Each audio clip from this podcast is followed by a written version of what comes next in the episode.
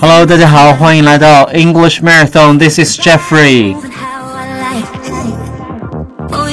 Hey，大家好，欢迎来到英文口语马拉松。我是 DJ 叶童桥。您正在收听的是每天为你提供简单地道、实用口语的英文口语马拉松。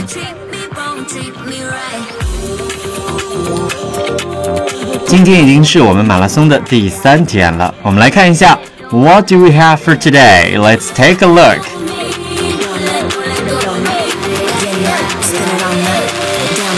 OK，今天要为大家分享的第一个短语叫做 happen to。happen H A P P E N happen to. Number two, talk somebody out of something. Talk T A L K somebody out of talk somebody out of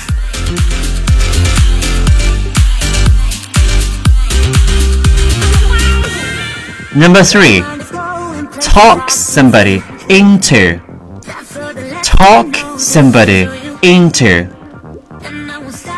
OK 这三个短语你都了解吗？你都会用吗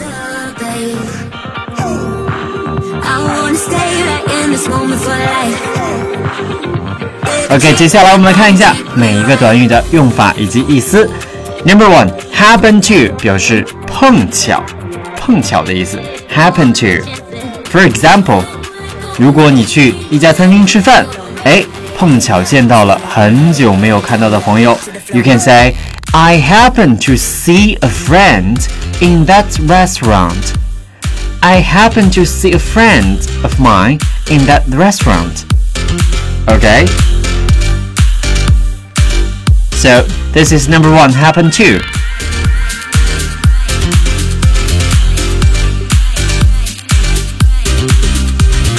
Number two, talk somebody out of.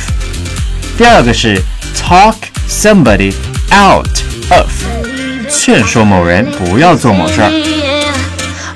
你想，短语中都包含了一个 out of，表示在什么什么外边，所以就可以理解为把某人从什么事儿里边给说出来，那就是让他不要做了。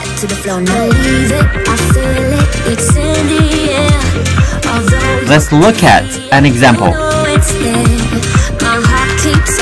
I talked him out of going swimming alone. I talked him out of going swimming alone. 我成功的劝服了他不要自己去游泳。I talked him out of going swimming alone.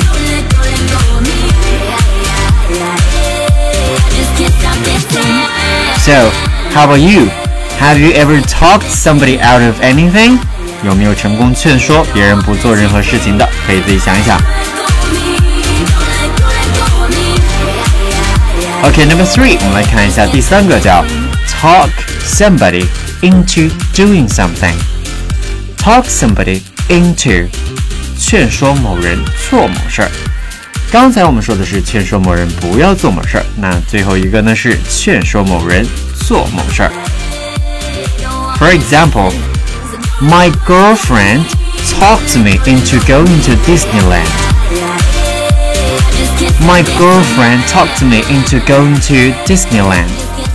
我女朋友成功说服我去迪士尼乐园了。Okay, it's your time to make a new sentence. 现在到你了，倒过去试一下吧。